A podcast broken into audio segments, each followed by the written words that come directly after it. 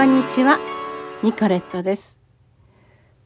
お便りをいただきましたのでご紹介しますね。ようこさん、ありがとうございます。えー、お久しぶりです。やっと声が聞けました。まだ回復の見通しがない神経痛。でも、新たな仕事に向かっていくエネルギーがあってよかったです。ということですね。ようこさん、ありがとうございます。えー、そうなんですよね。ちょっとね、あの、数日前に、生体の方でキネシオテープというテープをね、え足に貼っていただいたんですね。これいいというのは分かってるんですけど、私ちょっと肌が弱いので、ちょっと拒否し続けていたんです。でもね、思い切って先生にご相談してね、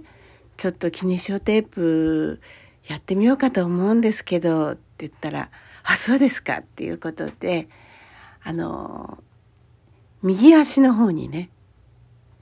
やってみたんですね。そしたら夜絶対眠れなかった私だったんですが、その日ですね、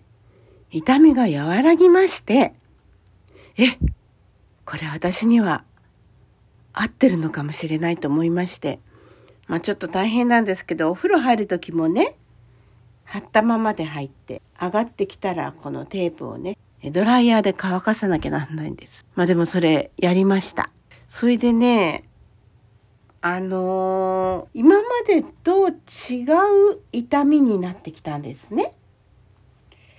それでね、思い出したんです。蘇ってきました。私ね、この右足の痛みというのは、変な座り方をした時に、たまに右足がね、ものすごく、つるっていうんじゃないんですけれども、すっごく変に痛い時があったんですよね。で、その時の痛みが蘇ってきました。だから、これまでの痛みとはまた違って、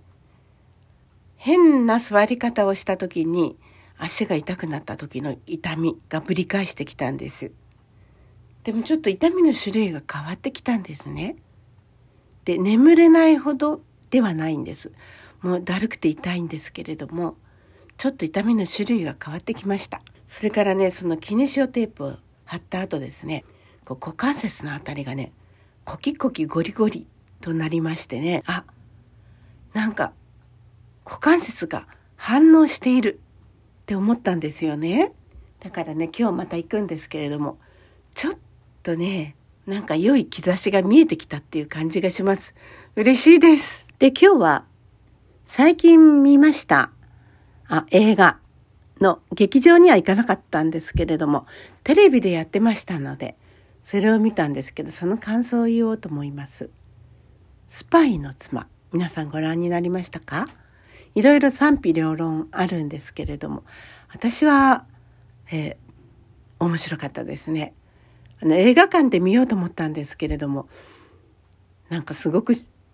深刻な内容みたいだったので、でも想像していた内容とは違いましたね。で、あの、蒼井優さんっていう女優さんは素晴らしいですね。私、あの、福島のね、あの温泉ねあそこを舞台にした彼女の演技を見てすごいファンになったんですけれども、まあ、このスパイの妻最初は夫のやることに対してすごい不安を持っていて邪魔するようなことをねやるんですけれども。でも夫に協力して夫を信じてついていくというね。でお見事。お見事というセリフがね、後半で、うん、面白かったですね。でもちょっと自分が同じ立場だったら、あんな勇気はないだろうなと思いますし、それが正義のためとはいえ、なかなか難しいですよ。命まで犠牲にしなきゃならないかもしれませんからね。でもね、この蒼井優さんね、あの昭和の女優さんみたいな喋り方をしてたんですよね。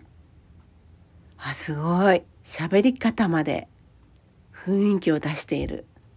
って思いましたね。髪の毛のパーマのかけ方とかね。まああの映画祭で賞を取ってしまいましたからみんな期待してみたのかもしれませんけれども、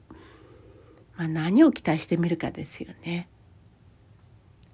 でも、まあ、高橋一生さんはもちろんこの人素晴らしいですよね。まあやっぱり高橋一生さんという 演技をしてましたけれども蒼井優さんはうんやっぱりすごい女優さんだなって思いましたね。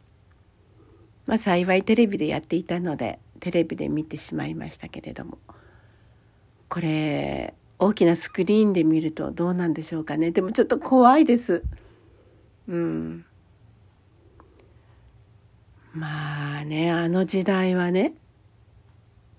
もう嫌疑をかけられてしまうと大変ですよね。あの拷問のシーンは私はも